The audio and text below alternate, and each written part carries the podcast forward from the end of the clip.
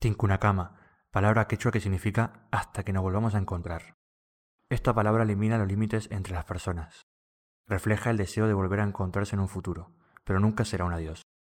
Porque el adiós implica que no se va a volver a ver a alguien. Y mi deseo siempre será que volvamos a vernos.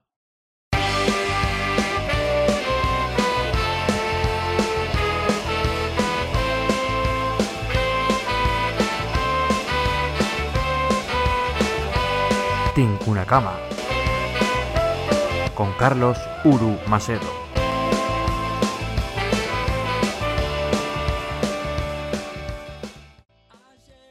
Muy buenas a todos y a todas y bienvenidos a este podcast llamado Tinkunakama. Yo soy Carlos o Uru, depende como ustedes me quieran llamar. Y paso a explicarte muy brevemente de qué va a ir este podcast. Este podcast básicamente van a ser charlas, 20 charlas, 20 programas en el cual voy a hablar con diferentes personas de diferentes temas. Más que una entrevista y tal, no, es una charla. Ellos, o sea, yo les planteo un tema en el cual creo que ellos pueden aportar eh, bastante y durante ese rato que estemos hablando intercambiaremos opiniones, experiencias o diferentes formas de verlo. Antes que nada quería dar las gracias, muchísimas, muchísimas, muchísimas gracias a Bruno Buenavida porque me dejó usar su canción llamada Ayer, que va a ser la intro de canal en todos los programas. Y antes que, empezar todo esto, toda esta aventura, que, menos que darle las gracias a él porque amablemente eh, me la deja usar. Y al final del programa, justo al final del programa, cuando antes de, terminar el podcast, vamos a escucharla entera, porque yo creo que es en señal de agradecimiento de mi parte hacia él. Eh, escucharemos su, tema, que lo escucharemos en todas las intros de todos los programas, al menos hasta, eh, al menos durante esta primera temporada, quiero decir.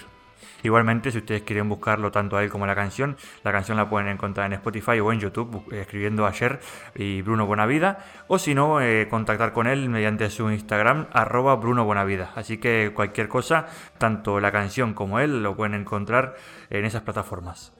Este programa sobre todo va a estar enfocado para el podcast. Para quien no conozca el, término, eh, conozca el término podcast, es una especie de eh, radio, pero que se sube a diferentes plataformas online. Eh, hay aplicaciones y se van a subir a esas aplicaciones como son eBooks, Spotify, Apple Podcast y Google Podcast. Aparte de estas cuatro plataformas, se podrá ver en YouTube. Para quien que no consuma o no suele consumir este tipo de aplicaciones. Y como YouTube es una de las plataformas más conocidas del mundo y prácticamente todo el mundo consume YouTube, bueno, se podrá también ver en YouTube pero solamente va a ser un acompañamiento. La imagen es un acompañamiento, digamos que está todo pensado para que sea escuchado más que visto. Así que si se ve mejor o peor, o si el ángulo de la cámara, no, no. Lo, lo, lo de menos es cómo se vea, se intentará que se vea bien, pero lo de menos es cómo se vea. Lo importante sobre todo es el audio. Y por eso que para la gente que no suele consumir ningún tipo de podcast, estará subido en esta plataforma. El programa se, subirá a internet todos los lunes a partir de hoy 7 de diciembre eh, a las 18 horas hora española y a las 14 horas eh, uruguaya. Este es el primer programa y serán en la primera temporada y de momento única, serán 20, ¿sí? 20 programas diferentes con 20 personas diferentes hablando de 20 temas diferentes o bastante diferentes unos de otros. Algunos puede ser que se parezca, no se va a repetir, pero puede ser que se parezca, pero van a ser siempre, la intención es que sean 20 diferentes. Y como dije al principio de la explicación de todo esto, eh, no va a ser una entrevista como tal, no, simplemente yo me voy a poner a hablar con ellos como si estuviésemos compartiendo un café, un, no sé, un chocolate o lo que sea, una pizza, lo que sea, estaremos, o una cerveza, estaremos hablando de diferentes temas, eh, me dará su opinión, yo la mía y así estaremos pasando el rato. En el primer programa de hoy tenemos a una invitada muy especial y yo creo que era la más em, adecuada para empezar este proyecto porque eh, el programa, como ya lo expliqué, se llama Tinkunakama y Tinkunakama en el idioma quechua significaba eh, que volvamos a vernos, como dice la explicación del programa, ¿no? Al principio. Y, ella es, una, es mi amiga más vieja. Desde que soy chiquito, eh, ella fue mi primera amiga y crecimos juntos hasta que yo me vine a España. Y siempre tengo la sensación con ella, así como con muchas otras personas, de que es una sensación de que nunca decimos adiós. O sea, realmente la última vez que hablamos fue hace 4 o 5 años. Digo más directamente, no tanto mensaje de texto, sino en persona o incluso en voz, porque hasta que hicimos la charla no habíamos hablado. y siempre teníamos la sensación de que no era un adiós, no era más bien un hasta luego, o como decían en quechua, cama, que al final era la sensación de que volvamos a vernos, ¿no? Entonces yo creí oportuno que ella fuese la que inaugurase todo esto por tanto lo que significa para mí como el significado de su labor eh, donde está trabajando ahora mismo. Ella es teniente militar y está en el Congo en, la, en el área de contingencia del grupo uruguayo, ¿no? Ella todas las actividades aéreas pasa por su mando, como nos contó en la charla, y, y claro, al final es una persona que está, tiene que estar más o menos un año en el Congo y realmente su labor es eh, sobre todo volverse a ver, ¿no? Volver a, casa, volver con sus compañeros que cuando ella manda alguna operación eh, fuera de su zona eh, regresen, es todo, todo, todo su labor, su persona y todo lo que representa para mí ella como, como amiga, todo, todo, todo, todo, todo lo que envuelve es lo que va a representar el programa que es Cinco una cama que volvamos a vernos, ¿no? Entonces este, tendremos la charla con ella y, y lo curioso de todo es que dos personas, ¿no? Que salieron de un de un barrio pequeñito y humilde como era el Parque Guaraní en Montevideo, Uruguay, eh, estamos eh, una en África, el otro en Europa, eh, ella en el medio del Congo, yo perdido en un pueblito en el norte de España y tuvimos esa conexión gracias a este programa de, poder volver a encontrarnos, de charlar un rato, de contarme un rato sobre su vida, su labor y su experiencia en, en lo que hace. No voy a dilatarlo más, espero que disfruten de la charla igual que lo disfruté yo. Espero que, mm, que se queden en el programa, que cada lunes o cuando yo lo suba quieran estar conmigo, quieran compartir este rato conmigo. Yo estaré encantado de recibirlos y, y, la verdad, simplemente es un pequeño podcast, un podcast personal, un podcast amateur, porque es la verdad que es amateur, porque yo nunca he tocado esto. Pero al mismo tiempo quiero traer eh, contenido que lo que hablemos sea útil o, aparte de divertido y entretenido, te toque, te, en algún momento, en algún sentido, te sientas identificado o identificada y sientas que, me estás acompañando, ¿sí? Después de la entrevista, te voy a dar unas recomendaciones de, una película o una serie y una canción o grupo de música. Siempre esto a nivel, lo haré a nivel personal, a nivel gustos son míos, pues probablemente, y, es muy posible que alguna cosa no te guste, pero es mi, forma de compartir un, poco este ratito con, contigo. Así que ahora vamos con la charla y espero que disfrutes igual que la disfrute yo. Bueno, bienvenidos a todos y a todas al primer, el primer programa, el primer podcast de Tinkuna Cama. Y como dije en la presentación, para mí es muy, muy, muy especial este primer programa porque yo creo que la mejor persona que podía encontrar para representar lo que quería transmitir era mi amiga más vieja. Hola, Yumai, ¿cómo estás? Hola, ¿cómo estás? Para mí, lo dije al principio, o sea, la presentación, eh, te explico un poco porque no lo hemos hablado. Tinkunakama sí. es una palabra quechua que significa que volvamos a vernos, ¿no? que nos volvamos a encontrar. Ah. Digamos, ellos cuando mm, se despedían, eso cuenta, ¿no? Lo que la información que encontré, a lo mejor no era así, pero bueno, la información que, que encontré es que ellos cuando se despedían, claro, cuando se despedían no se decían adiós, sino que en cierto modo se decía en Tinkuna Cama, porque su deseo era realmente volverse a ver, ¿no? Volverse a ver. Ahí está, entonces digamos que para ellos el adiós como tal no existía, porque eso significaba que no se iban a, encontrar. Entonces, ahí está, y yo pensé, qué mejor que empezar un programa que su nombre es Tinkuna Cama, porque se llama así el programa, que con la persona más vieja que yo conozco, o sea, no más vieja que conozco porque evidentemente no, pero mi eh, amiga más vieja. No, y con la del nombre más raro también, o sea, coincide con el del programa. Ahí está, y Shumai, sí, Shumai con el nombre más raro. Sí, la verdad que yo, ahora hablando solamente del nombre, yo no conocía, no sé si vos llegaste a conocer alguna otra Shumai. Eh, no, no, jamás. Y aparte de todo, tipo, nunca me ha pasado que me presento con alguien, ¿viste? Y me dice, ¿cómo te llamas? Shumai. Y me dice, ah, mucho, mucho gusto, ¿no? Todo el mundo dice, ¿qué? ¿Cómo? Claro.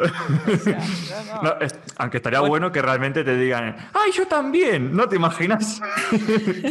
ah, no, jamás. Y vos sos testigo de que cuando íbamos a la escuela, este, todo el mundo le costaba pronunciar mi nombre. Sí, escribían de mil formas, me decían Schumacher, Schumi. Schumacher, claro.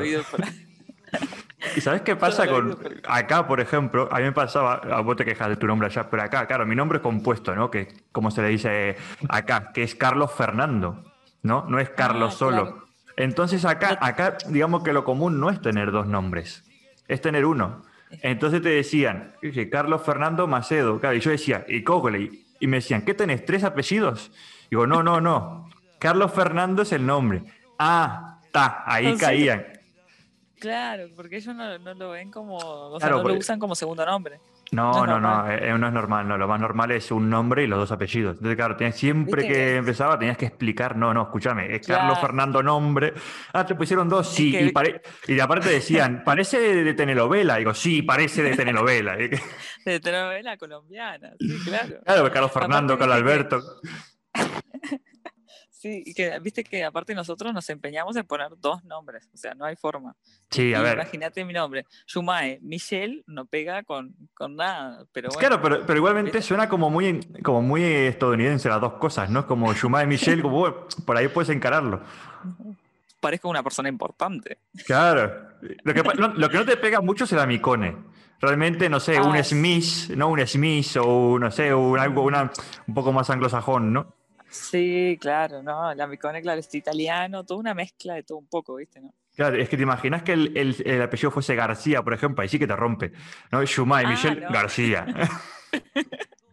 es que todo el mundo me decía a mí, bueno, ¿y tus hermanos? Porque si vos te llamas Shumay, ¿cómo se llaman tus hermanos? Yo le decía Carla. Y me decía, ah, pero tus padres te odiaban. Pero Carla y qué más, ¿no? claro, y me decía, no, pero y el segundo nombre debe ser horrible, no, Carla Paola. Ah, no, entonces sí, tus padres te odiaban. y fuiste la última en llegar, así que. Sí, sí, dijeron, bueno, vamos a sacarnos las ganas de poner cualquier nombre. Ahí está. Pero que sea complicado los dos. Sí, sí, tal cual. Bueno, a ver, yo, este, una de las cosas por las que te llamé fue esto, lo que decía al principio, ¿no? Que al final eh, mm, vos sos mi amiga más vieja, en cierto modo, y yo pensándolo luego, ahí bien, bien, bien, tengo el honor, bien, bien, no solo es recíproco, ah, te imaginas, sí, vos no, ah, ¿cómo que no? Y me dejaba retirado. pero vos no. Claro, te dejaba retirado. tal cual, tal cual. Y, y, eso, ¿no? Y aparte yo pensé en vos porque, claro, justo dio la casualidad de que hace poco tuviste que viajar de Uruguay a Congo. Eh, un mes, ¿no? Más o menos, 20 días, una cosa así. Exacto. Un mes, un mes. Entonces, claro, aparte, eh, por tu trabajo, eh, digamos que, que, representa, yo creo que pensándolo bien, representa muy bien lo que es el, el concepto de Tinkunakama, ¿no? Porque al final vos tenés que dejar todo y aparte la gente que te rodea allá, ¿no? Donde trabajas. Sí, es, más, porque uno cuando se va no se imagina ya volviendo, ¿entendés? nunca te despedís como diciendo no, no los veo más. Siempre decís, en, un año nos vemos. Y sin embargo acá la situación es muy complicada y, todo puede pasar. Entonces este, uno piensa en ese regreso continuo, ¿verdad? ¿Y cómo, cómo es la sensación de, de cuando en cierto modo tenés que ir, no es que dejes todo porque sabes que, o tenés la, la, certeza, en cierto modo, de que vas a volver, ¿no? Salvo algo raro, pero ¿cómo es esa sensación de decir, no, me voy y espero volver? Es que es muy difícil, primero porque uno tiene que tomar la decisión de irse, ¿no? De dejar toda su vida, sus cosas por un año y un año que puede ser más. Esta es mi segunda vez en el Congo, yo estuve en 2017, 2018, como te debes de acordar, y mm, la primera vez, claro, fue muy difícil porque este, yo dejaba a mi familia, nunca me había ido tanto tiempo. Este, entonces, claro, yo llegué acá y era todo nuevo para mí. Todo nuevo. Eh, había cosas, por ejemplo, que a mí me, que me encanta tomar agua con gas. Yo acá no encuentro agua con gas, ni loca. Claro. Entonces, tipo, extrañas cosas tan sencillas como el agua con gas que, que después cuando volvés a Uruguay, volvés a otra persona volvés otra persona no, no, solo por eso, sino por todas las cosas que, que vivís acá y, y, estás lejos de tu familia y a veces no tenés buena conexión y ves cosas que no te gustaría ver. Entonces, claro, es, es como que una sensación de, de, bueno, de querer volver a la casa de uno, pero que uno sabe que acá está haciendo, apoyando, poniendo un granito de arena para, para contribuir en algo mejor. Mira, y contanos un poquito entonces, a ver, ¿qué, cuál, es, o sea, ¿cuál es tu, tu, labor y aparte tu puesto, digamos, allá? Bueno, mi labor, eh, yo, yo, integro parte del contingente de Uruguay que, que está acá en, en, el Congo hace 20 años y somos unos 900 entre hombres y mujeres. En realidad en la proporción seremos 45 mujeres Oficiales de carrera somos dos, yo soy teniente, y mi función acá exacta es este, estar a cargo de todo lo que es las operaciones aéreas dentro del Congo. Es decir, todo lo que nosotros, por ejemplo, nuestra función, para no aplicarte mucha masa, ¿no? No, te Nuestra función es este, esta, esta, son funciones de misiones de estabilización de la paz. Entonces es, realizar patrullajes, realizar este, eh, tareas de, por ejemplo, apoyamos a muchos orfanatos, les llevamos agua potable, les llevamos alimentos. Este, no es solo proteger a la población civil en ese en el aspecto de, que hay muchos grupos armados, hay mucha guerrilla ah, interna. claro, eso te iba a preguntar, si realmente era porque hay, hay mucha guerrilla interna o, la situación como es para que ustedes tengan que, hacer esa labor, me refiero. Claro, porque el, Congo es un país muy rico en minerales, en, todo lo que se te puede imaginar, es un país riquísimo. El tema es que viene un grupo armado y dice, esta mina de oro es mía, y ahí empiezan, este, bueno, el tráfico, bueno, como la película Diamantes de Sangre, ¿viste? Sí sí, sí, sí, entonces, claro, una situación complicada. De conflicto es muy complicada y por eso Uruguay, así como otros contingentes, también está Nepal, India, eh, Ucrania, Rusia. Rusia tiene helicópteros acá. Este, hay desde todas partes del mundo, Pakistán también. Hay inclusive observadores militares de, Irlanda, de, bueno, de todos lados del mundo. Y y bueno, y Uruguay dentro de su, de su misión es esa, proteger a la población civil y yo me encargo de que todo, por ejemplo, a veces nosotros tenemos que ir desplegados a otras partes del Congo. este, entonces, todo lo que sea que haya que mandar por aire, personal, carga y demás, todo lo que sea aéreo me pasa por mí. Yo, soy yo la que lo coordina, la que lo ejecute y bueno, y demás. Pero entonces... Así que paso ocupada. Claro, es lo que te iba a decir, aparte de que vivís, debes vivir en el aeropuerto. Eh, sí, exacto. La situación allá, me refiero, es, eh, ¿duermen? ¿Cómo duermen? O sea, ¿cómo...? Eh, nosotros, mira, ahora, por ejemplo, tenemos una base principal, que es donde está todo el, grueso del batallón, digamos, que dormimos en una especie de Corimex, no sé si ubicás tipo los contenedores. Sí. No sé cómo le llaman, si le llaman contenedores. Sí, como los containers allá, pero no, a eso te referís, a tipo algo así, ¿no? Sí, los contenedores, la cacería. Ahí está, tipo hechos casa. Eh, tienen aire acondicionado, tenemos nuestra cama, eh, es más, la ONU cada tanto inspecciona el nivel de cómo vive uno acá. Entonces, este, tenés todo en realidad. Dentro de la base tenemos todo lo que precisamos para, para sobrevivir este tiempo. Claro. Y, son cómodos, eh, estamos cómodos. Lo único que, claro, cuando te vas, viste, a otro lugar del, Congo, ahí sí vas a carpas, acá llueve, hay una época de lluvia, que ahora estoy en época de lluvia, llueve mucho, entonces, claro, ahí se, sí, se complica. Pero cuando estamos acá, estamos bien. Bueno, por lo menos, pero entiendo que están todos juntos, ¿no? O sea, me refiero no, no, compartiendo la cama ni nada de eso, ni el sitio, sino que me refiero a que, que eh, a, a gran escala están todos juntos ustedes, me refiero. Sí, sí, sí, estamos todos juntos, estamos distribuidos con bastante espacio por cuarto, o sea, Mira qué bien. en realidad los uruguayos estamos todos juntos, a no ser que salga, como te decía, algún despliegue, en este momento tenemos gente desplegada, este, hay unos 110 afuera, y, y, a no ser esos, que ellos sí están en carpa, viste, es un poco menos comodidades y sí, demás, sí. Pero, pero sí, en realidad estamos todos juntos. ¿Y con ellos cómo logran comunicarse ustedes? Y bueno, eh, yo por ejemplo le mandamos todos los abastecimientos porque es una zona donde no hay caminos. Imagínate que para hacer unos 20 kilómetros el otro día estuvieron casi, casi 27 horas. Para hacer 20 kilómetros, porque las rutas son imposibles, porque y todo les llega por aire, y ahí es donde yo tengo trabajo. Claro. Les mando todo lo que es la comida y demás, les llega todo en, el, en helicóptero. Mira, ¿Y cómo termina eh, llegando Uruguay al Congo? ¿Cómo, cómo, no sé si mm, sabes vos decirme cómo, cómo mm, un, país tan chiquito llega... no, porque es verdad, un país tan chiquito como llega a ayudar a, un país como el Congo, sí, la verdad, esa parte de cómo se designa Uruguay en un principio, este, calculo que nosotros teníamos observadores militares nuestros que son personal que va desarmado, ¿viste? Como que solo forma parte de una observación. Este, ellos creo que, fueron los primeros en, ingresar en, el Congo y hicieron una, labor muy buena.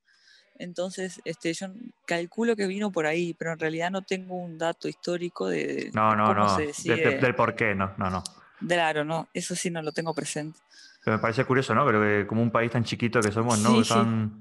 El, Congo, ¿cómo es de grande más o menos? porque no tengo ni idea, ¿eh? por eso te pregunto. Tiene, el Congo es, no sé cómo decirte, para porque no me acuerdo el exacto, el, la superficie, pero es grande, grande. Para que lo busco. No, no te preocupes, no te preocupes. Sí, más que nada por el hecho de compararlo con Uruguay, ¿no? Que al final. 345. Ah, o sea que más o menos. Como Uruguay, más o menos, entonces. Sí. Ah, mira. 2000, no, vos me decís de superficie, ¿no? Ah, está, vos me decís superficie y yo pensé que me estabas hablando de, ah, de, personas. De población? Sí, sí, de población o tamaño, más o menos, pero a ojo me refiero. Sí, no, no, la población es como 72 millones o algo así. No, para. Población. Sí, porque la verdad que estos datos, población. Mira, te lo busco yo también. Población. Sí, ahí va. No, no te en 2018, en 2018 dicen que tienen 84 millones de personas. Ahí me sale en 2018. Ah, ¿Es 84 ah, millones de personas? Sí, sí, viste. Ah. Es que no, es una cosa impresionante, vos no sabés. Yo que he tenido la posibilidad de hacer reconocimientos aéreos, viste, y, ver todo desde arriba, eh, es, es impresionante la cantidad de gente que sí, sí, estoy viendo acá el, claro, estoy viendo el perímetro en Google Maps de lo que es el Congo. Y claro, te cabe Uruguay cinco o seis veces, por lo menos. Sí, claro. Exacto. Y siguiendo el mapa, junto con Argelia, parece el de los más grandes de, sí, Sí, exacto. Y tiene el volcán, el Niragongo, que es uno que está acá a los pies de la base nuestra, que lo vemos, o sea, es más, ahora mismo estoy viendo lo rojito arriba, ¿viste? La lava, se ve a la distancia. Y todos los días le digo, por favor, no revientes. Y sí, porque al este final es, un, es una variable que también hay que tener en cuenta. Sí, porque este, inclusive hay un plan de evacuación, porque si en 10 minutos la lava llega a la, Ah. llega a la base nuestra, sí, en caso de que pasara algo. este, y es como te digo, es un paisaje precioso, es, es, muy lindo. Lo único que está, hay mucho sufrimiento. Sí. Mucho sufrimiento, mucho conflicto y, y, bueno, nosotros estamos para tratar de aportar nuestro granito de arena dentro de lo que se pueda. Sí, claro. ¿En, algún, en alguna ocasión te, te agarró eso del conflicto bien adentro, digamos, o, o tuviste eh, la suerte de no? No, por suerte no, porque por mi función estoy en, acá en la ciudad, que es bastante más tranquila, pero sí me pasó en el contingente pasado que también teníamos desplegado gente como tenemos ahora y los atacaron y, bueno, por suerte no hubo ningún herido, al menos que yo durante mi despliegue. Sí tenemos este, bajas, eh, por ejemplo, ahora hace poquito eh, falleció lamentablemente un sargento nuestro por malaria, porque viste que acá hay muchas enfermedades, no solo de coronavirus, sino este, está la malaria, está la, el, cólera, el ébola. Claro, para venirnos nos damos vacunas de, todo tipo. Sí, aparte los medios, me imagino yo, de, hospitalarios cuando uno agarra esas enfermedades no son lo mismo que cuando estás en Uruguay o incluso en ah, España, me imagino. Claro que no, y, muchos de nosotros, o sea, yo por suerte sí, pero este, muchos no, no tienen la posibilidad de hablar inglés, entonces, este, claro, tenemos traductores y demás, pero se complica. Este, inclusive, claro, si te pasa algo, acá te derivan al hospital indio, y es todo por gente de la India, y, y claro, y es difícil entendernos, ¿no? Porque no, no, Sí, porque al final o un inglés o, por señas o no sé, al final no, la desesperación de, intentar explicar lo que... Claro. Igual nosotros, de todas formas, acá tenemos doctores, para toda la cantidad de gente que hay tenemos cuatro doctores. este, Así que ellos están bastante ocupados siempre. Claro. Y cada vez que pasa algo eh, es a través de ellos, o sea, ellos nos derivan al hospital y demás. O sea, la atención está. Sí, la, sería más bien la, atención básica, ¿no? Entiendo, ¿no? No es tan... Sí, sí, sí, el primer nivel se llama, esa atención la tenemos acá, inclusive tenemos odontólogo, hay una psicóloga, hay, hay un equipo tipo multi...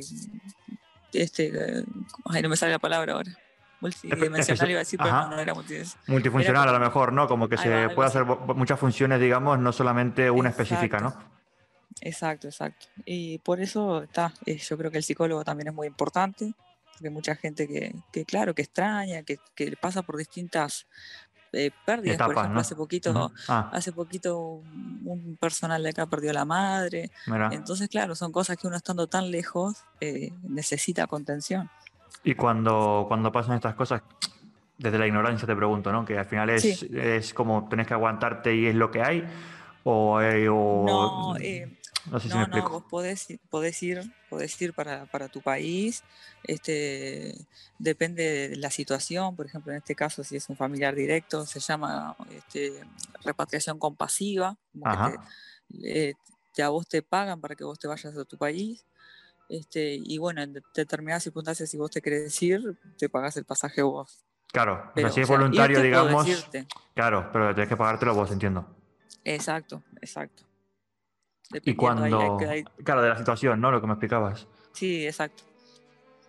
Y cuando vos viajas de tanto de Uruguay como para allá, como, como al revés, ¿qué se va en helicóptero o en avión o cómo se va? Em, mira, nosotros vinimos en. Ahora se complicó con el tema ¿viste? De, la pandemia. Sí. Eh, tuvimos que hacer una cuarentena estricta, tuvimos que eh, hacernos un hisopado antes de venir para acá el hisopado para la gente de acá es un. Acá se llama PCR, por si no escucha alguien acá. Que es, acá también. Lo, del palito, ¿no? PCR, ¿sabes? Mira, pero en Uruguay no, Uruguay es hisopado, ¿no? Es hisopado, sí. Bueno, todos nos hicimos un PCR y vinimos en un avión comercial, que son ah, vuelos que contrata las Naciones Unidas para nosotros. Demoramos como 16 horas en llegar y demás, pero. Y después llegamos acá y, y también tuvimos que hacer 14 días más de cuarentena. sí, todas las exigencias por el tema de la pandemia, ¿no? Pero en ocasiones, eh, en situación normal, me refiero como, como, o sea, la última vez que fuiste, por ejemplo. Veníamos en, también en vuelos contratados de Naciones Unidas, como si fuera un avión, ¿viste? Que va para España. Lo único que viene para el Congo. Claro. Exacto, y solo nosotros, ¿verdad? y el aeropuerto y eso, que, o sea, me refiero a vos que, que, viste mucho, porque sé que viajaste mucho, como, sí. ¿Cómo es el tipo de aeropuerto allá? Me refiero, ¿tiene las condiciones o, o llegás y decís, uy, a ver, ¿qué pasa? no, mira, cuando yo vine la vez pasada fue, fue más difícil todavía porque el aeropuerto de acá de Goma todavía no era, Goma es, una de las ciudades del Congo, donde estamos nosotros. Este, el aeropuerto no era internacional, entonces eh, el avión no podía aterrizar en el que veníamos nosotros. Entonces aterrizábamos en Ruanda, que al lado de la frontera con el Congo, eh, y teníamos que venir desde Kigali, que es la capital de Ruanda, eh, cuatro horas en micro, un micro re chiquito. Imagínate ese viaje, después de que venís re cansado desde Uruguay. Claro. Cuatro horas en micro para cruzar la frontera para entrar al Congo. Entonces, eso sí, claro, fue muy cansador, pero esta vez eh, aterrizamos, durante estos dos años que yo no estuve, se hizo, se convirtió en internacional, se hicieron muchas mejoras acá y aterrizamos acá y fue como que, o sea, yo que viví las dos, las dos partes, dije, está, wow, genial. sí, sí, había todo mejor por lo menos en ese sentido. Sí, sí, sí, exacto. Fue como ahora... que salí de Uruguay y llegué. Eh, llegaste, claro, aparte de lo que decís vos, ¿no? Te ahorraste todo el, no el viaje, sino luego tener que comerte cuatro, cuatro horas en, en un y todo entre montañas, ¿entendés? Y, a todo a mil, o sea, era como un vértigo impresionante. Quiero llegar pero vivo, ¿no? Exacto. El tema era llegar vivo. Claro. Y ahora hasta que, o sea, realmente llevas un mes, me dijiste, ¿no? O sea, que tenés que estar hasta octubre del año que viene, entiendo. Y sí, octubre, noviembre en un principio. En realidad las fechas siempre se ajustan más sobre la marcha, pero en un principio la misión es por un año pero vos puedes elegir, creo que me comentaste al principio, que puedes elegir eh, más, estar más tiempo, ¿no? Eh, en realidad puedes elegir, pero en cuanto a los oficiales es un poco más difícil porque son, es la, la, misión más grande que nosotros tenemos. Entonces, claro, hay mucha gente que todavía no ha podido salir de misión y, viste, es como todo, ¿no? Cada uno tiene sus planes y sus proyectos de, trabajo, de, de, construir su casa, de, lo que sea. Entonces se le trata de dar la posibilidad también a la gente que, que no ha venido. Claro. Entonces, claro, eh, a veces es difícil que te dejen quedarte, podés quedarte, pero es, bastante difícil. Por los cupos, ¿no? Uno también, y claro, uno también tiene que, darle paso al resto de las personas, ¿no? Claro. ¿Y, qué te iba a comentar? Ahí se me fue. Te estaba escuchando y se me fue lo que te iba a Ah, sí, sí, ya me acuerdo, ya me acuerdo, ya me acuerdo, ya me acuerdo. ¿Qué, mm, ¿Qué, fue lo, que peor viviste estando allá, a menos la primera vez? Eh, bueno, en realidad creo que no hay nada en particular eh, peor, peor, porque es lo que te digo, ¿viste? Yo estuve en, una posición bastante cómoda, entonces lo que sí eh, a mí siempre me llamó la atención fue el salir a la calle y el ver la pobreza de, lo que es, eh, porque uno, yo me acuerdo mamá, que capaz que vos te debes de acordar, cuando yo no quería comer la comida, me decía, este, Yumai, come toda la comida porque hay gente, hay niños en África que pasan hambre. Sí, obvio. Y yo en realidad le decía, sí, nunca le dabas importancia, claro. y nunca le daba importancia. Cuando llegué acá me di cuenta de que realmente hay mucha gente que pasa hambre, que, que vos lo ves que... Entonces ver esa mirada tipo, ¿cómo te puedo decir? Sin esperanza en la gente, es, yo creo que es una de las cosas que, que, más le toca el corazón a uno. Si bien yo no, no, he, no, he, estado, gracias a Dios, en ningún conflicto, este, dentro de lo que he visto, creo que lo peor que puedo haber visto es, es eso, esa gente que, que te mira como... como claro. Y vos no podés hacer nada, ¿entendés? Porque lo, lo, lo que haces es mínimo con todo el sufrimiento que ellos tienen arriba. Claro. Y aparte que sí, lo, que, lo peor que pasó, pero claro, tampoco es poca cosa realmente ver eso. no, ni, que, hablar que no. Porque yo, es como te decía, sobre todo en la primera misión, llegué a Uruguay y yo valoraba otras cosas que, que, eh, apreciaba el sentarme tranquila en, mi cuarto con aire acondicionado, ¿entendés? Porque, porque sabía lo que, que, esas cosas yo, por ejemplo, no las valoraba y sin embargo acá te das cuenta de que, de que son, o sentarte a charlar con, tu familia, porque estuviste tanto tiempo lejos, tanto tiempo lejos que decís, bueno, este, eh, te das cuenta de que te faltan muchas cosas. Y, y yo que sé lo que te digo, los gurisitos, acá los gurisitos, la, población local me, me, mira y me dicen Yumae, Yumae, y me hablan en, te hablan en español, porque ellos pasan acá enfrente a la base nuestra y te viven, tipo, te saludan y te dicen, ¿cómo estás? Y justo hoy yo venía entrando del aeropuerto a la base y me dice uno, Yumai, ¿cómo estás? ¿Cómo está tu familia? Y yo, hablaba en español, entonces Y le decía, sí, andan todo bien. Y me dicen, ¿vos andas bien? Y digo, bien, bien. Y era tipo hablar con el vecino, ¿entendés? Claro. Pero en cierto modo también eso te reconforta un poco, ¿no? Decir, bueno, eh, que por un momento también se olviden lo que se olvidan lo que tienen ahí, ¿no? Sí, Exacto. Ellos lo que, lo que yo también he visto acá es que viven el día a día. Ellos no, no, tienen una planificación de lo que van a hacer la semana que viene. Ellos tratan de sobrevivir hoy y mañana no saben. Eh, es, es triste, pero es cierto. Entonces, claro, uno dentro de lo poco que puede hacer, yo lo saludo y quedan recontra contentos. Le digo, ¿cómo andás, che? ¿Todo bien, Samuel? Pero yo le pongo nombre, ¿viste? Y, sí. Y claro, y ellos se, ellos se ríen y se ríen un rato contigo. Y bueno, son, son pequeñas cosas, pero bueno, que es lo que uno puede hacer. Sí, aparte seguramente ese momento, tanto a ellos como a vos, en cierto modo, te ayuda a, a sentirte un poco mejor, me refiero. No, claro que sí, claro que sí, porque eh, eh, o sea, nosotros realmente estamos acá por ellos también. Claro. Entonces, ellos nos ven a nosotros como su, como su protección. Y digo nosotros, no solo Uruguay, ¿no? Sino todo eh, el personal de Naciones Unidas. Sí, claro. ¿Y qué te iba a comentar? Cuando me comentaste lo de lo de Uruguay cuando volvías, ¿le cambia mucho la cabeza a uno cuando, cuando llega después de eso? Sí, sí, vos sabes que sí, yo eh, cuando llegué a Uruguay la primera vez, me acuerdo que eran la una de la mañana, había venido de un viaje tan largo, estaba cansada y todavía nos dicen, no, hay que juntarnos todos porque nos va a hablar la psicóloga. Y yo para dentro mío decía, me quiero ir a mi casa, no, quería escuchar a la psicóloga. Y cuando la psicóloga empezó a hablar, yo me di cuenta de que tenía razón, porque dice, miren, ustedes se van a sentir como extraños en sus propias casas este, capaz que no tengan ganas de hablar con su familia, capaz que, les sea muy difícil adaptarse de nuevo al medio, al estar en Uruguay. Y en ese momento yo dije, bueno, sí, puede que tenga razón. Pero después cuando empezaron a pasar los días, vos sabes que me di cuenta que era así, ¿no? Que era así tal cual. este, que, realmente no tenías lo que todo lo que te decía como que te iba cayendo la ficha de que era así, ¿no? Exacto, porque yo, por ejemplo, me, compartís mucho tiempo con las personas que están acá. Entonces, cuando vos llegas a Uruguay, extrañás a las personas que están acá. eh, porque pasás encerrado, pasás este, Navidad, Año Nuevo, cumpleaños, todo. Yo el año, esa, esa, primera vez que vine, pasé dos cumpleaños acá. Entonces, claro, es como que te acostumbras a, a, las personas y después cuando volvés a tu casa te das cuenta que la vida en Uruguay siguió y vos acá estás como en una burbuja. Claro, como si hubiese dado el pause. Claro, le diste el pause, paraste todo ese, ese rato, pero realmente lo que es Uruguay siguió.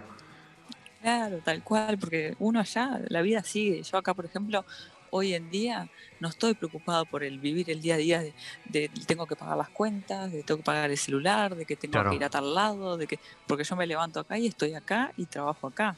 Entonces, todo lo tengo acá. Y cuando uno llega a Uruguay y empieza con toda la parte de, pagar sus cuentas, de, su vida diaria, es como que te cae todo el peso del año que te fuiste, ¿entendés? Sí, son otros problemas, ¿no? totalmente diferentes, pero que realmente valorás que no son tantos estando allá, ¿no? Me refiero en donde estás ahora. Sí, exacto.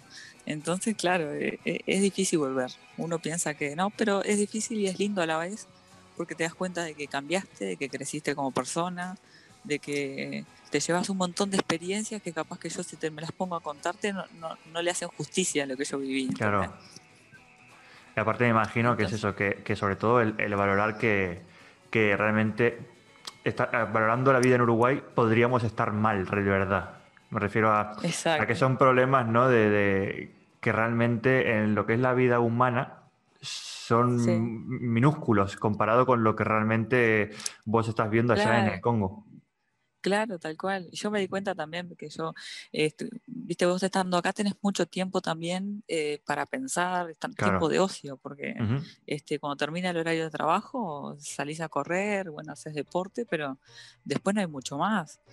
Entonces, claro, uno tiene mucho tiempo para pensar en uno y lo que a mí me pasaba eh, eh, era eso, que yo me di cuenta que, había venido una persona media cascarrada y así, todo le molestaba, que, capaz que no compartía tanto tiempo con su familia. Y claro, cuando llegué a Uruguay, mamá, bueno, vos que la conocés, Carla, todos me decían, pa, volviste diferente, muy diferente, y para bien, ¿no? Claro. Entonces, claro, eh, te das cuenta de todas las cosas positivas que, que te llevas todos los aprendizajes. Claro. ¿Y qué te fue más difícil, despedirte la primera vez o la segunda? Ahora que tuviste la segunda. Mm, yo diría que la segunda, ¿sabes? Sí. Porque yo la primera estaba entusiasmada por, por, el venir y porque, claro. Eh, porque no, sabía lo que había, claro. Claro, era todo incertidumbre. Entonces, para mí era como, o sea, se me pasó más rápido el tiempo porque era todo nuevo. Yo todo lo estaba viendo por primera vez. Y ahora fue como, como volver al barrio, ¿entendés? Claro. Como vos cuando volviste al parque, me imagino. sí, sí. Revivís todo. Y, y, bueno, yo creo que fue más difícil esta segunda vez porque aparte viste que mi hermana está embarazada. Y claro, me voy a perder el nacimiento de mi sobrino. Eh, bueno, las cosas que uno este, sabe que, que pueden pasar, ¿no? Y que se va a perder, claro, en cierto modo se va a perder. Pero, pero claro, al final es lo que decís vos, como la primera vez eh, era, todo nuevo, ¿no? Como cuando vas a algún lugar nuevo a visitar y decís, a ver qué me encuentro. Y... Pero la segunda vez, como ya conoces, me imagino, ¿no? Que en ese sentido, más por el hecho, me imagino que es más por la despedida, te decía, más por el hecho de las personas, pero, pero claro, entiendo tu, postura de decir de, eh, sí, me voy, pero ya sé lo que hay, ¿no? Como eh, no me va a sorprender realmente. No, igualmente, este, siempre a mí me resultó recontra grato volver, por más que yo ya sabía lo que venía, pero sí, sí ya sabía cómo me iba a sentir, ya sabía que, iba a extrañar o, qué cosas me, iba a necesitar, ¿entendés? Eh, para venir me traje no sé, como tres bolsos gigantes. yo soy mujer, más todavía. Entonces, ah, esta vez lo bueno que tenía es que ya sabía qué cosas traerme. Claro. No, eh, eh, en eso es un punto a favor, ¿no? El hecho de dicho, no, ya, como ya lo viví, ya sé lo que más o menos voy a necesitar. Claro, sí, ahora fue todo totalmente distinto porque la primera vez me enloquecí armando qué iba a precisar y qué no, y ahora yo ya tenía todo pensado, ya sabía qué traer, qué no, Ahora inclusive este, falta venir un par de vuelos todavía desde Uruguay, porque la rotación se extendió por todo el tema este de la pandemia y las, cuarentenas. Y mm, ya le dije a, mi hermana, vos mandame dulce de leche, alfajores, porque son cosas que, claro, claro. me extraña. Y aparte que te queda mucho tiempo todavía, en cierto modo. O sea que... Ay, sí, claro. Hay que hablar. Me queda tiempo todavía. Pero bueno, tal, la cosa sobre todo es que, ese tiempo que estés no haya ningún problema fuera de lo normal que es solucionable, ¿no? Y que, y que puedas seguir la estancia en cierto modo bien. Y sí, y, volver a ver, como, como vos me decías con el nombre del programa, este, volver a reencontrarme con, con, mi familia, con mis seres queridos y, y bueno, y que todo haya sido para bien. Sí, obvio, al final la labor que ustedes hacen ahí es, necesaria y aparte si vos me decís eso que no, que hay mucho, mucha guerrilla, mucho, mucho problema interno, claro, como el de Uruguay, como el de la India, como me comentabas, ¿no?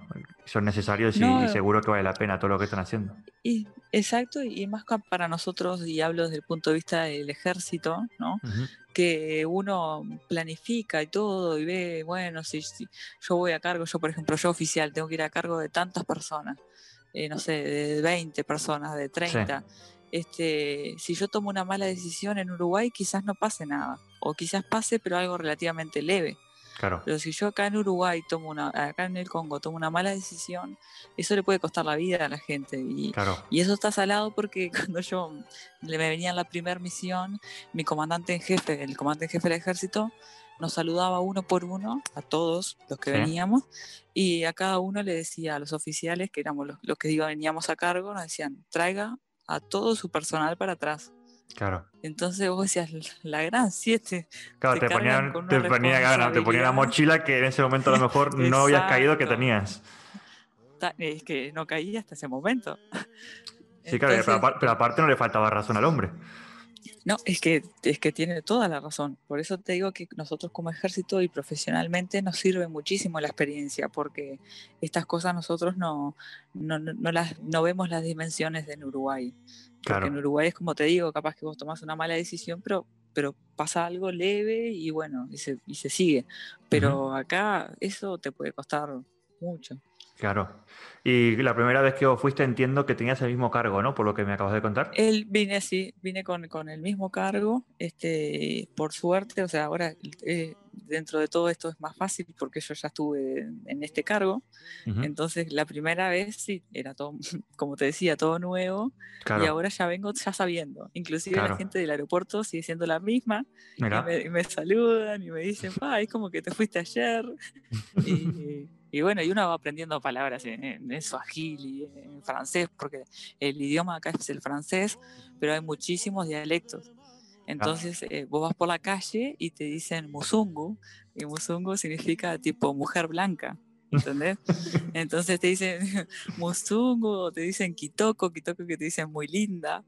Y, bueno, son cosas que vos, viste, te llevas, te llevas. Mira, sí, obvio, eh, cosas que aprendes estoy hablando, no sé, estoy hablando de, algo, ¿viste? No sé, mirando, no sé cómo te puedo decir, alguna revista, mirando algo de ropa, y digo, ah, esto está, esto está quitoco, ¿viste? Como que ya te quedan frases que decís.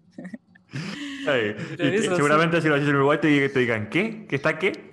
Ajá, claro, obvio, en Uruguay nadie te entiende. Sí, pero luego te encaja, ¿no? Un pipí, ¿cómo era que decíamos en Uruguay? Pipí cucú, ¿no? Pipí cucú. Claro. Sí, no sé dónde salió eso, pero estás pipí cucú. Claro, por eso te digo, al final, ¿qué te iba a decir? ¿Y tu, tu labor en Uruguay era en cierto modo parecida a la que haces ahora o...? Eh, en realidad abarcaría, sí, porque yo soy eh, oficial de logística, entonces, bueno, la parte de transporte eh, es una de las, de las ramas de la logística y sin embargo igual no tenía nada que ver porque obviamente la parte aérea yo en, el ejército en realidad no, no la maneja. Entonces este yo, mi función era estar eh, en, una de, las unidades logísticas nuestras y, y, bueno y acá es lo que yo como que me siento muy útil claro. porque vos sabes que todo lo que se está haciendo acá e, es, es, es, por algo. Y claro en Uruguay uno hace el trabajo de rutina y bueno eh, claro en realidad... Tiene otro sentido, ¿no? En cierto modo. Tiene otro sentido, si bien eh, no se le quita mérito al de Uruguay, es como que uno acá magnifica el, sentido de lo que hace, ¿entendés? Este, yo si no, eh, hace poquito en el despliegue este que hubo, había que... Mm, no, estaba planificado llevarle catres, ¿viste? no sé si le dicen catres ustedes también. ¿La cama sería eh, o, Hay esa cama que se arma tipo plegable. Sí, sí, depende, acá es que depende en qué parte de España se llama diferente, pero sí es una cama plegable, digamos. Exacto, una, de esas camas plegables. Entonces eh, teníamos personal que se iba de, una, de una localidad a la otra en helicóptero y se acordaron a último momento de que a, la localidad a la que iban no tenían catres. Ah. Esas camas plegables. Se iban a tener que pasar una noche en el suelo. Claro. Y, ahí fue todo, tuve que hacer muchas coordinaciones para conseguir un vuelo más de helicóptero para que les pudieran llevar todas esas camas plegables. Y, y tal, parece una bobada, pero me llamaron de allá, me recontra agradecieron y uno se siente, pa, hice algo útil, como decía. útil y que, realmente no, pero la dimensión que tiene para esas personas no, no es tan poca cosa, me refiero. Eh, sí, sí, es como te decía, uno valora las pequeñas cosas. Entonces eh, yo eh, me lo puse en la mente y dije, no, mi gente no puede dormir en el piso. Claro. Y bueno, por suerte se dio todo, que las coordinaciones salieron bien y, y se les pudo llevar. No, está bueno, está bueno eso. Sí, pero aparte de lo que me decías vos, es, es un sentido diferente de trabajo, pero en cierto modo la magnitud que tiene el que tenés, donde estás ahora y lo que estás haciendo ahora, claro, es mucho más grande que que el, realmente que haces en Uruguay diariamente. Exacto, tal cual. Es que en dimensiones es, enorme. Claro. Así que bueno. eso, que te decía, que, que, al final es un año más y, o sea, este año y, y esperando siempre que vaya todo bien. Y sí, claro que sí, veremos qué, pasa, hay que saberlo llevar. Y acá nosotros decimos, eh, siempre cuando viene alguien nuevo, cuando empieza la misión, cuando nos cruzamos con los que se, con los que se, con los que se van, los que se van nos dicen, todavía les quedan días como arroz. y es un dicho que es como decir, te quedan mil días. Porque es la comida típica, ¿no? De comer en, me imagino. Exacto. Entonces dice, te quedan días como arroz. Y uno dice, no. Para decirme eso no me digas nada. Exacto. Así que en este momento a mí me quedan días como arroz. el tema de la comida, ¿cómo lo llevan? Aparte de que imagino que es toda base de arroz, por lo que me estás contando. Eh, no, en realidad, eh, si bien hay, muchísimo, ¿cómo te puedo decir? Los medios están todos, eso es lo bueno. Llega, eh, la ONU se preocupa porque cada país reciba comidas de su, ¿cómo te puedo decir? De su cultura. Nosotros tenemos yerba, o sea, se importa yerba desde Brasil y la ONU nos trae acá, eh, ahora no recuerdo si es mensualmente o quincenalmente, nos trae el abastecimiento para, para, el, tiempo ese y nos traen yerba, nos traen tipo, acá con la leche condensada se hace dulce de leche, o sea, tenés cosas que te acercan al Uruguay. Sí, sí, para no sentirte tan... Claro, para la comida que es muy, muy, muy parecida a nuestra, te referís, ¿no? Que al final. Sí, no, es muy parecida, sí. Inclusive, por ejemplo, de mañana comemos bizcochos, o sea, ¿viste? cosas eh, normales. No, te voy a decir que un bizcocho no, que como el de la delicia celeste. bien metida ahí, bien metida. bien yo, bien yo, bien yo. Punto positivo, sí. Pero claro, viste, es como que tenés bizcochos, tenés. Pero eso, eso, mira, eso es como nos pasa acá. Al final, obviamente, los bizcochos, yo tengo la suerte de un padre panadero y, confitero, que acá se llama pastelero en España. Y en ese ah, sentido no estoy. No, no, no, no, no noto tan lejos, pero claro, al final el dulce de leche no es el mismo, pero para vos decís, sí, sí, dulce de leche, qué rico está, pero claro, no es el mismo que que tenés en Uruguay. No es el mismo. Claro, son muchas cosas que decís, está, como en Uruguay. Vos te autoengañás en cierto modo y decís, está, está bien, me, conformo y está rico, ¿no? Pero... Claro, pero es como el, el, el, sentirse uruguayo, ¿no? Porque yo fui a ver a, mi hermano ahora en enero, que debes de haber visto la foto. Sí. Y lo primero que me dijo antes de, ay, qué bueno que venís a verme, me dice, tráeme dulce de leche. Claro. o sea, pará, decime que, me extrañas, hacía cuatro años que no lo veía tener. Claro, pero. Sí, porque seguramente él pueda encontrar dulce de leche, pero no, no, el, dulce, claro, no es el mismo. Al final vos decís, sí, dulce de leche, acá hay uno muy rico que hacen en, en Cataluña que está bien, lo hacen acá, está rico, hecho por unos argentinos, pero claro, vos luego probás el, el nuestro y decís, ah, no, esto no es dulce de leche. Es el mes, es claro, tal cual. ¿Sabes qué? Eso, eso me pasó, esto es una pequeña anécdota que te cuento, acá en donde vivo yo, este es muy chiquito. Y encontramos una tipo pastelería y yo vi como unos alfajorcitos de maicena, ¿viste? Chiquititos, así tipo Ay, masitas. Qué rico. Y le pregunto, yo la viste bien, yo de, de Lambeta le pregunto a la dueña, ¿esto de qué es? porque yo me acuerdo que estando con, con mi pareja le dije yo antes de preguntar, esto dulce de leche no es. Le dije yo, ¿viste? Porque toda la sensación de que sí, pero no. Y me dijo, sí, esto es eh, una receta argentina, ya empezó, ¿viste? Empezó a regular. Esto es una receta argentina ah, que... Mm, que lleva dulce de leche, eh, es un alfajorcito, no sé qué, y todos nos dicen que es este, que lo clavan, ¿no? Que, la, que es el mismo sabor, que es todo. Y yo solamente viéndolo, claro, yo ni, no lo había probado, viéndolo dije, esto no es dulce de leche. Y dijo, ¿quieren probar ustedes? ¿Viste? nos dio un trocito, mmm, qué rico, ¿viste? Qué rico, está bueno. Es verdad, el, sabor estaba bueno, pero dije yo, el que le dijo que era igual, le mintió. Le mintió, sí. le mintió y está. Re, mal tu ejemplo ahora porque ahora me, diste ganas de comer los fajores de maicena que son mis favoritos y, entendés que tengo que pasar 13 meses, 12 meses sin alfajores de maicena. Bueno, siempre puede, no sé, buscar que alguno haga ahí algo, algo casero y... No sé cómo hacer, me mandas alfajores de maicena para acá. Claro, tendré que hablar con, con la delicia celeste que mande un. Porque me dijeron que hacer envíos, pero tan lejos no creo. No creo. No, creo. No creo.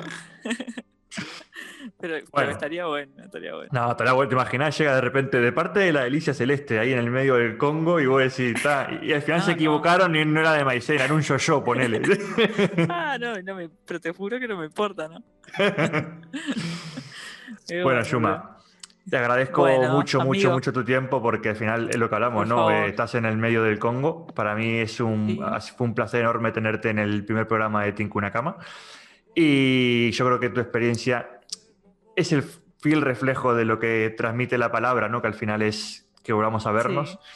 Y que nada, de verdad, agradezco de corazón que. Es que, es que te lo decía antes de empezar a grabar. Y son dos, eh, dos personas que desde el Parque Guaraní, un barrio chiquito en el medio de Montevideo, ahora uno está en este momento en eh, una en el Congo y el otro está por el norte de España, en un pueblo, pues, en un pueblo, pueblo, porque acá habrán 40 personas viviendo, de verdad, te digo, de verdad. Sí o sea, es, acá ah, los pueblos son pueblos, pueblos. yo estoy en un pueblo, que 40 personas tendrán, como mucho, y vos estás en el medio del Congo. O sea que, en el medio del Congo. Claro, vos imaginate esto hace 20 años pensando, ¿no? decir, ¿te imaginas vos dentro de 20 años en el medio del Congo y vos ser un pueblo perdido por el norte de España? es que vos te acordás la foto que tenemos que cuando bailamos el pericón sí, la sí, escuela. Sí, claro. Imagínate si en este momento, eh, si alguien ve esa foto, se iba a imaginar que nosotros íbamos a estar miles, miles de años después, no, pero digo, años después, uno en el, uno en el Congo, otro en España. Claro, y aparte lo que te digo, no en España, en una ciudad grande, no, no, no, no, perdido en, el, en, el norte en un pueblito, claro. Así que por eso, de verdad. decime. Este, de verdad, que te quiero agradecer a vos también porque a mí me, puso súper feliz que, me, que me eligieras para estar en tu primer programa y, es como te decía yo, la conexión acá no anda bien, hoy anduvo bien, anduvo re todos los astros. y, no, me pone muy contenta y la verdad que yo valoro mucho que, me hayas invitado y, como todo siempre, sabes que estoy, por más que estemos lejos. Este, pero Igualmente, por supuesto. más viejo y lo, y lo vas a seguir siendo. Y sí, no te, ese lugar. Bueno, salvo que, salvo que no, claro, que me pase algo y de repente, bueno, escuchame, mira, llamas, a uno, le decís, no, mira, ¿te acordás que tenía un amigo más viejo? Vos sos el segundo, ya no. claro. Ahora ya no. Claro, tenés el honor. No, esperemos que no, esperemos que esto dure mucho, mucho, muchas décadas y que... sí. Y que nos volvamos a ver. Ahí está, y que volvamos a vernos. Así que, nada, es por supuesto.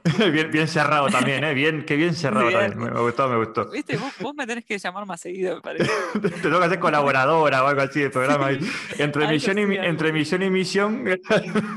Hacemos colaboraciones. Ahí está. bueno, eso, amiga, que, que muchas gracias. Que, que no te voy a decir adiós, sino que te voy a decir Tincuna Cama. Así que aprendetela por si en algún momento. Cama. Sí. Tincuna Cama. Tincuna Cama, ahí está así que muchas gracias y decime. eso, que después si, si cuando me encuentre a mis amigos del aeropuerto, viste los, los, gurisitos que yo te comentaba, Ahí está. le voy a decir que te, que te manden un saludo y que te digan Tincunacam. Ahí está, yo después te la escribo igualmente para que no se te olvide y ya está. Dale, dale, amigo. Muchas gracias. un beso enorme. un abrazo gigante, Yuma. Un abrazo. Chao, chao. Chao, chao. No te dije nada, pero bueno, su nombre es Shuma Yamikone. Lo que pasa es que con los nervios del primer programa no te lo comenté justo antes. Y eso, la verdad que la charla me pareció fantástica, me pareció súper raro todo porque ella estaba en el Congo, como dije antes, yo estaba acá perdido por el norte de España en un pueblito chiquitito. Y, fue muy curioso todo, ¿no? Todo, todo toda la situación a la hora de hablar, porque era eso, estábamos como un triángulo, ¿no? Salimos de un país chiquito, ella en el medio del Congo, yo en, un pueblito en el norte de España, y, la, la, charla que salió me pareció preciosa, magnífica y, y muy interesante todo lo que ella contó, lo que vive, lo que pasó cuando volvió la primera vez, la segunda vez. Espero que te gustase igual que a mí, porque de verdad que fue una, una charla que me fascinó.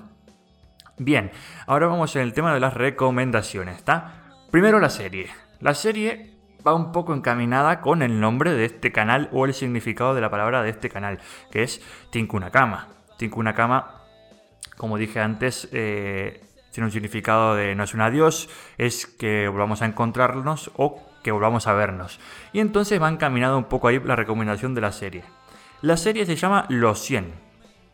Una serie que tiene el nivel de surrealismo al mismo nivel de intensidad o de ganas de volver a verla. Te explico.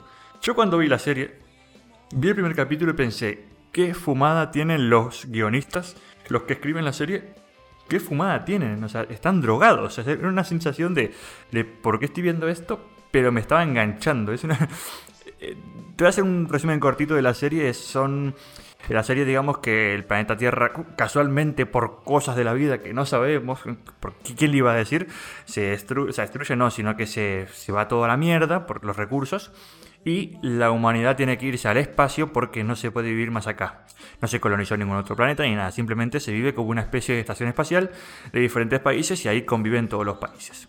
Entonces, al haber pasado tantos años desde que se fueron, no sé si fueron 100, pero porque realmente el número creo que es por las personas que envían de vuelta a la Tierra, no sé cuántos años pasaron realmente, pero digamos que se envían a 100 personas para ver qué tal está la Tierra y a ver si se puede volver y se volver a destruir y como todo, ¿no? Como todo ser humano. Y ellos vuelven a la Tierra y a partir de ahí surge siete temporadas, si no me equivoco, de la serie. Y esa cada, cada, cada temporada es más surrealista a la anterior y vos te estás pensando, ¿por qué estoy viendo esto? Pero dame más, ¿por qué estoy viendo esto? No entiendo esto, ¿por qué hacen esto ahora? Es un surrealismo puro y duro, pero yo me quedo con, el lema y por eso la recomiendo hoy, si no, no. Que es este, que cada vez que ellos, eh, si no me equivoco, no sé si cuando se iban o algo así, pero el lema es que cuando se morían o cuando se despedían sobre todo era que volvamos a vernos. Ellos decían que volvamos a vernos, nunca se despedían, sino que utilizaban un poco ese término para tener la esperanza de volver a verse. Y eso, y por eso te la recomiendo. A ver, la serie no es mala. Simplemente no te puedes parar a pensar, pero ¿por qué hacen esto? No, no, simplemente es, no, voy a hacer, voy a verla, me voy a divertir un rato y ya está. ¿Está? Eso en cuanto a serie, ¿viste? Empiezo bien con las recomendaciones, ¿no? Una serie que parece que no me gusta, que está hecha mal, pero que es divertida. Está, curiosa, está divertida. Ahora vamos con el tema de la película. El tema de la película no te puedo recomendar otra que no sea mi película favorita. Año 2000, personaje bestial, eh, protagonista, personaje antagonista bestial, actorazo. Y ella, ella es de. Si te dije, ¿no? Año 2000, sí. Ella es. Este, la película es Gladiator, la historia de Máximo Décimo Meridio. Para mí es un peliculón, para mí es la mejor película que vi en mi vida. Siempre digo, gustos personales, nada de. No, ya sé que tendrás otra película favorita y tal, pero es, es mía. Esta es mía, me la pido yo y por eso la recomiendo porque es mi podcast. Entonces, este, eso, la historia de Máximo Décimo Meridio, prácticamente tres horas de película y es bestial, bestial, bestial, bestial. A mí me encanta. No voy a decir nada más que eso. Y ahora con el tema de la música, lógicamente, al ser el primer programa, al habernos dejado utilizar su, su canción, te vamos a recomendar y vamos a poner cuando acabemos este podcast, antes de acabar el podcast, la canción de él. La canción que hoy te recomiendo, por supuesto, es la de la intro de este, de este programa, que se llama Ayer y su cantante es Bruno Bonavida. Están grabando cosas nuevas, tanto él, no sé si es él a nivel personal o él con la banda, pero están grabando cosas nuevas y esperemos que en un futuro lo podamos ver. Y ya está, por hoy ya está. Espero que te haya gustado este podcast. Si estás en YouTube, espero que le dejes un me gusta para que, es que si le das un me gusta, no, no, es que motivarme a seguir. Si estás en ebooks, Spotify, Apple Podcast o Google Podcast, seguro que se puede dejar algún comentario positivo, una manito arriba, una estrellita, algo seguro que sí, ya lo averiguaremos en el siguiente podcast te lo diré. Pero sí, sobre todo que si te gustó, y espero que te haya gustado, de verdad, de corazón, espero que te haya gustado, ya no por, por mí, sino por, por pasar el rato y que el rato lo hayas pasado bien que vuelvas, que el lunes que viene nos volvamos a ver, que el lunes que viene me estés acompañando un día, un ratito más, y si no es el lunes porque no puedes escucharlo, tenés una semana entera para, escucharlo para que no se te acumulen. Al final, eh, la duración del podcast vendrá un poco intervenida por la duración de la charla, entonces si la charla es muy larga, el podcast va a ser largo y se te va a acumular el tema de, de, de seguir escuchando todos los podcasts. Entonces, tenés una semana para verlo o escucharlo eh, un ratito ahí mientras estás leyendo, estás trabajando o estás corriendo o simplemente estás en tu casa y, me vas a ver a mí, o a verme, escucharme. Poco más que añadirte, que espero que eso, que nos veamos el lunes que viene. Y como dice el nombre del programa, no me voy a despedir de vos, no te voy a decir adiós, ni hasta luego, ni hasta ni siquiera te voy a decir hasta el próximo lunes. Te voy a decir Tinku una cama, que volvamos a vernos. Ahora escucharemos a la canción de Bruno Bonavida, Ayer y nos vemos.